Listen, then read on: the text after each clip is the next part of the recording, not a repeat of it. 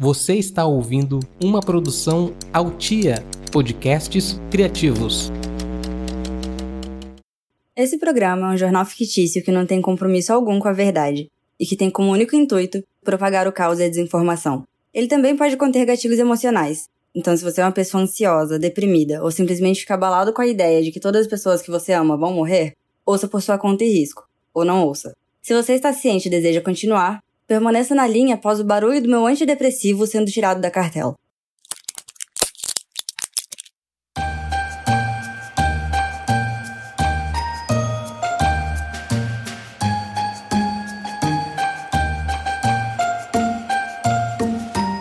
Eu enrolei tanto, mais tanto para lançar um episódio novo, que agora eu tô entregando para vocês um lindo episódio especial de Natal. Se você não gosta de Natal, por favor, finja que é um episódio normal, igual a todos os outros.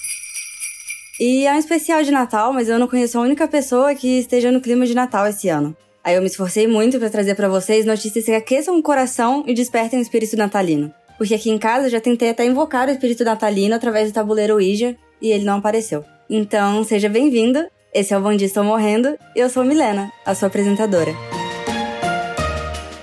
A OPNS, a Organização de Papais Noéis de Shoppings, organizou um protesto em frente ao Senado na manhã da última terça. Aproximadamente 40 idosos de barba longa e cabelos brancos carregavam cartazes que reivindicavam seus direitos. Devido à pandemia, grande parte dos Papais Noéis de shopping. Pipoca! Vem!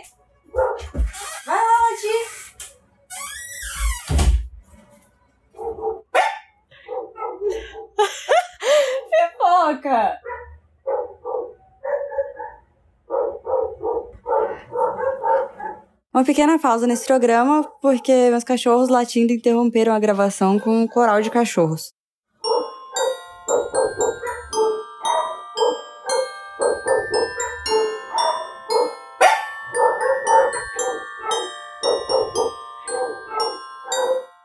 Pronto. Aproximadamente 40. Frederico! Tô espirrando agora, está com crise alérgica à minha cama. Tá. É.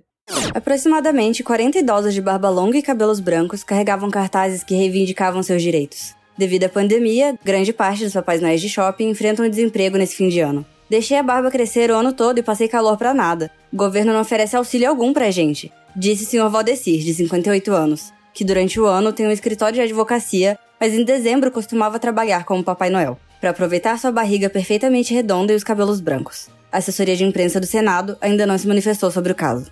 E agora vamos para um breve intervalo com o anúncio dos nossos patrocinadores.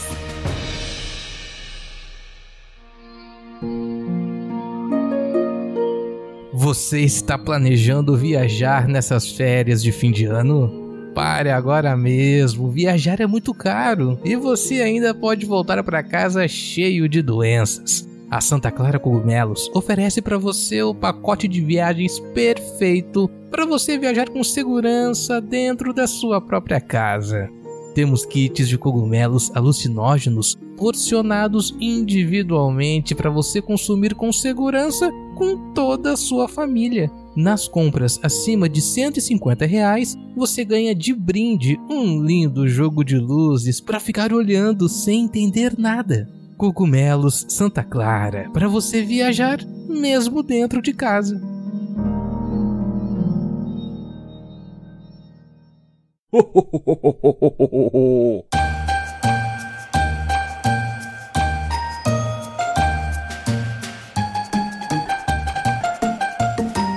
Indústria de alimentos natalinos inova trazendo panetone salgado para pessoas que não gostam de frutas cristalizadas. Ele vem com a típica embalagem natalina, com a sugestão de consumo ilustrada, que mostra uma pequena fatia sendo consumida morna e com manteiga. A novidade, também conhecida como pão, já está disponível nos mercados desde o começo de novembro. Ele vem em formato de um panetone e basicamente é um pão comum, só que no formato engraçado e muito mais caro. E agora vamos para o momento de participação do ouvinte, em que você, ouvinte, pode participar mandando um áudio de até um minuto para o meu Telegram, que é www.mlna, igual a todas as minhas redes sociais. E o tema dos áudios dessa semana foi Histórias de Natal. O áudio selecionado foi da Ana, que tem uma história muito linda para contar pra gente. Oi, Milena. Primeiramente, gostaria de dizer que eu me identifico muito com o seu trabalho de cachorreira, que é a pessoa que não pode ver um cachorro que bota pra dentro de casa. também sou assim. E eu gostaria de contar uma história de Natal de quando a gente fez a ceia de Natal e minha tia ficou responsável pela salada de repolho. E tinha cereja na salada de repolho. E eu sou míope. Eu passei maquiagem, eu queria ficar bonita e eu não botei meu óculos. E daí eu peguei a salada de repolho, vi um negócio em vermelho, achei que era cereja. Aí a sorte que sentei do lado de minha prima Gidiane, e Gidiane olhou e falou assim: que, que é isso no seu prato? Eu cereja. Ela, não, uma unha postiça. Aí eu já tinha comido mais da metade da salada do que eu botei no meu prato, que estava contaminado com a unha postiça da minha tia, né, que tinha caído. A gente averigou depois e ela realmente estava com a unha postiça pintada de esmalte de cor de cereja. E eu comecei a passar muito mal, muito mal, muito, muito, muito mal. E eu fui pro hospital, isso no dia 25, né, na virada do dia 24 pro dia 25 eu fui pro hospital e eu fiquei internada no hospital e eu só saí no dia 25 de janeiro que ninguém descobria que eu tinha, ninguém descobria que eu tinha. E daí a família toda começou a massacrar minha tia Valdísia porque eu tava doente por causa da unha postiça dela na salada de repolho. Mas não, eu tava com uma infecção de urina que subiu pro rim. E daí eu tive que ficar internada. Não teve nada a ver com a minha tia. Mas até hoje minha tia carrega essa, esse, esse, essa dor aí de ter me mandado pro hospital, sem ter me mandado pro hospital efetivamente. Muito obrigada. Adoro seu podcast.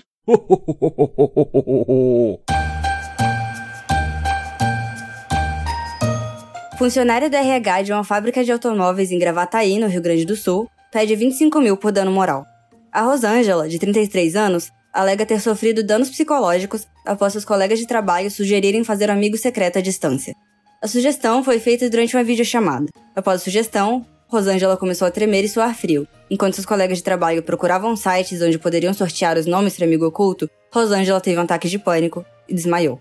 Ela foi socorrida por seu marido, que estava no cômodo ao lado, e ouviu o som do corpo inconsciente de Rosângela caindo no tapete. Desde o começo da pandemia, minha maior alegria foi pensar que não havia possibilidade de haver amigo secreto na firma esse ano, justamente por conta do distanciamento social. Quando ouvi a sugestão do amigo secreto à distância, foi como se meu mundo desabasse, disse Rosângela à nossa equipe de reportagem.